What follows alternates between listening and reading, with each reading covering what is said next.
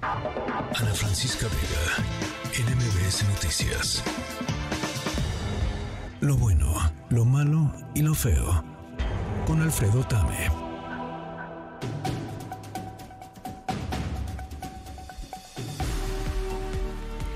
Alfredo Tame, ¿cómo estás? Bienvenido. Sí, Clali, ¿cómo estás? Qué gusto saludarte. Muy buenas tardes y bueno, pues muchas gracias con el espacio. Muy contentos de poder platicar de lo que está haciendo el Mundial Femenino allá en Australia y Nueva Zelanda. La verdad que ha sido, pues eh, hoy arranca el tercer día, estamos por arrancar el tercer día de actividades y ha sido maravilloso poder haber vivido ya cinco partidos de esta Copa. ¿Y qué tal? ¿Cómo, cómo ha estado esta justa?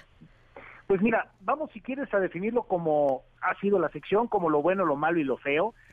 Y lo bueno, la verdad es que es la primera vez de muchas cosas en este mundial. Es la primera vez que se realicen un par de sedes como Australia y Nueva Zelanda. Es la primera vez que el VAR también le da la oportunidad a que los arbitrajes al momento de que tengan que decidir una jugada lo hagan a través de un micrófono y toda la gente se entere de cuál fue la decisión y por qué se tomó la decisión. Es la primera vez que se van con 32 naciones, ocho de ellas debutantes. Está maravilloso ese aspecto y la verdad es que ha sido un mundial en donde la calidad técnica, la calidad táctica ha crecido muchísimo con respecto a los últimos cuatro años, con lo que fue el Mundial de Francia 2019. Y el decir hoy que hay una favorita es complicado porque España ayer debuta contra Costa Rica, le gana 3 por 0, muestra su gran fútbol, pero sabemos los temas extradeportivos que trae España. Hay que recordar un poquito cuando eh, 15 futbolistas se quejaron por el tema de la dirección técnica y al final 12 de ellas decidieron renunciar a la selección, regresaron tres. Hay muchos factores eh, extradeportivos con la selección española. Está Inglaterra que debuta el día de mañana, en la madrugada de mañana, tres y media de la mañana. Está Estados Unidos, está por debutar en media hora para enfrentar a Vietnam. Vaya, sí, hay selecciones favoritas, pero hemos visto, por ejemplo, jugar a Canadá, le costó muchísimo trabajo poderlo ganar a Nigeria, perdón, empatar con Nigeria, sacó el 0 por 0 donde Nigeria jugó bastante bien, nos tocó ver a Australia que debutó y apenas logró ganar la Irlanda, entonces el tema táctico y técnico en este mundial ha crecido de una forma significativa. Oye, ¿y México? Perdón, sé que sigues con, estamos en lo bueno, pero ¿y México? Pues tristemente no está en el mundial, se perdió la oportunidad de clasificarse cuando además se dieron seis boletos para la Confederación, para la CONCACAF. Tristemente fue un proceso en donde hubo muchas cuestiones alrededor del fútbol femenil y desgraciadamente México no asiste, pero sabemos que es un proceso que se inició a partir de ahí con muchos cambios en la federación, con muchos cambios en la dirección de selecciones femeniles y que confiamos que va a ser un proceso bastante interesante de cuatro años para el próximo 2024. Ok, bueno, pues eh, es parte de lo malo entonces, ¿no? Ya, la siguiente parte. Sí, sin duda. Mira, algo que, que podría yo llamarle malo es que el arbitraje está siendo muy condescendiente en el tema de no quererse comprometer. Se han marcado en todos los juegos un penal por lo menos. Y esto se habla de que y se ha marcado a través del, del VAR, o sea, solamente uno de ellos no se marcó a, través del VAR, y la verdad habla de que se están confiando en que el VAR les va a dar el soporte necesario a, a las árbitras para que se mitigue el error. Y está bien, es parte del trabajo que tiene que hacer el VAR, pero creo que esto tampoco puede erradicarse tanto en cuestión de la decisión que debe tomar el arbitraje. Y tiene que ser un poquito más atrevido. Me parece que eso yo lo, lo considero como un poquito lo malo. También es cierto que no hemos tenido hasta el momento partidos espectaculares. Eh, en los cinco partidos solamente uno de los equipos ha anotado, o sea, no, no ha habido ambos anotan en los cinco partidos.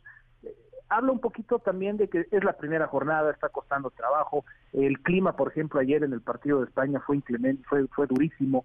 Eh, hay, hay, cuestiones alrededor que se pueden entender desde el arranque de un mundial, pero sí creo que el arbitraje, dejarle todo en las manos del VAR, no está padre, y eso es algo que se tiene que contemplar, y bueno, pues confiemos que, que va a suceder eh, eventualmente que haya más eh, riesgo o, o, tome mucho más fuerza el tema del arbitraje y no dejarle todo en las manos del VAR. Uh -huh. Y Alfredo, lo feo de esta jornada. Mira, no te puedo hablar de algo feo, pero tenemos que recordar que desgraciadamente antes de que empezara el Mundial hubo una cuestión de balacera en, en, Australia, donde perdón, en Nueva Zelanda, en Auckland, donde desgraciadamente dos personas perdieron la vida. Eh, hubo una manifestación de violencia, tristemente, antes de que el Mundial. La controlaron muy rápido, hay que recordar que estamos hablando de primer mundo del primer mundo cuando nos referimos a Australia y Nueva Zelanda. Eh, tristemente esto marcó el arranque del Mundial, pero afortunadamente se logró controlar, afortunadamente detuvieron a, a los responsables. Tristemente dos personas perdieron la vida, pero creo que eso sería lo que podría haber manchado el arranque de este Mundial, en donde si ahorita tú me preguntas algo malo, en cinco partidos no lo he encontrado. Sí falta todavía un poquito de espectáculo, pero insisto, es la primera jornada, son cinco partidos, se espera mucho más de otras elecciones, como lo vamos a ver hoy con Estados Unidos enfrentando a Vietnam, que además, bueno, pues eh, va a buscar su quinto campeonato, va a buscar el tricampeonato de manera consecutiva. Entonces, se viene lo mejor de este mundial y, vaya, no quiero hacer un anuncio mucho menos, pero les recordamos que aquí en México lo estamos pasando. Está la aplicación de VIX en donde podrán disfrutar los 64 partidos y eso está extraordinario. O sea, van a poderlo vivir y, y sí, los horarios quizá no son los más amigables, pero estamos muy contentos de poder estar llevándoles esta, esta justa. Sí, entonces, bueno, ¿qué, qué nos recomiendas para los próximos partidos? ¿Qué, qué buscar? Mira, hoy a las 7 de la noche Estados Unidos-Vietnam, no se lo pierdan, hay que ver a Estados Unidos, es la selección favorita para ser campeón, insisto, busca el tricampeonato. El Japón-Zambia va a estar buenísimo porque eh, se espera poco de las selecciones africanas, pero Zambia viene de pegarle a tres equipos grandes en los partidos de preparación, de hecho le, saca el empate a, Inglaterra, y, Japón es uno de los eh, equipos femeniles que más ha crecido en los últimos años, que más orden tiene, que más desarrollo tiene, entonces el partido va a estar muy bueno. Y el de las tres y media de la mañana, el de Inglaterra enfrentando a Haití, Inglaterra es la selección campeona de Europa, es la segunda selección favorita para ganar este mundial. Entonces no se los pierdan, la verdad es que va a estar interesante. Insisto, yo sé que los horarios no están muy sencillos, pero pues después en repeticiones lo pueden ver y, y, de verdad creo que se viene lo mejor de esta copa conforme vayan avanzando los días. Pues sí, vamos a estar pendientes y te quiero preguntar antes de concluir, Alfredo, sobre eh, la expectativa que hay de este partido donde va a jugar Messi. Acaba de empezar hace prácticamente 20 minutos el partido donde el Inter Miami recibe a Cruz Azul en la League's Cup.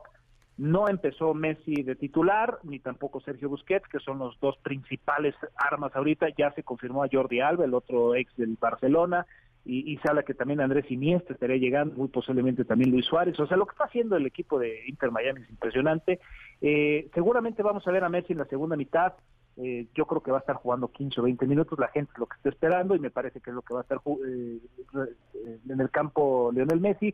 Es una fiesta, o sea, estábamos viendo hace poquito, eh, apenas arrancando el partido, LeBron James estaba ahí, Victoria Beckham, o sea, se, convirtió esto en una eh, parafernalia maravillosa alrededor del fútbol y esto solamente lo puede generar el acto argentino, porque es el mejor jugador del mundo. Pues sí, vamos a estar eh, buscándolo por acá para ver también un poquito. Por lo pronto, Alfredo, muchísimas gracias. Gracias a ti, Citra, que tengas muy buen fin de semana y seguiremos en contacto. Igualmente a, ti, Alfredo Tames, comentarista deportivo de TUDN. Ana Francisca Vega, NMBS Noticias.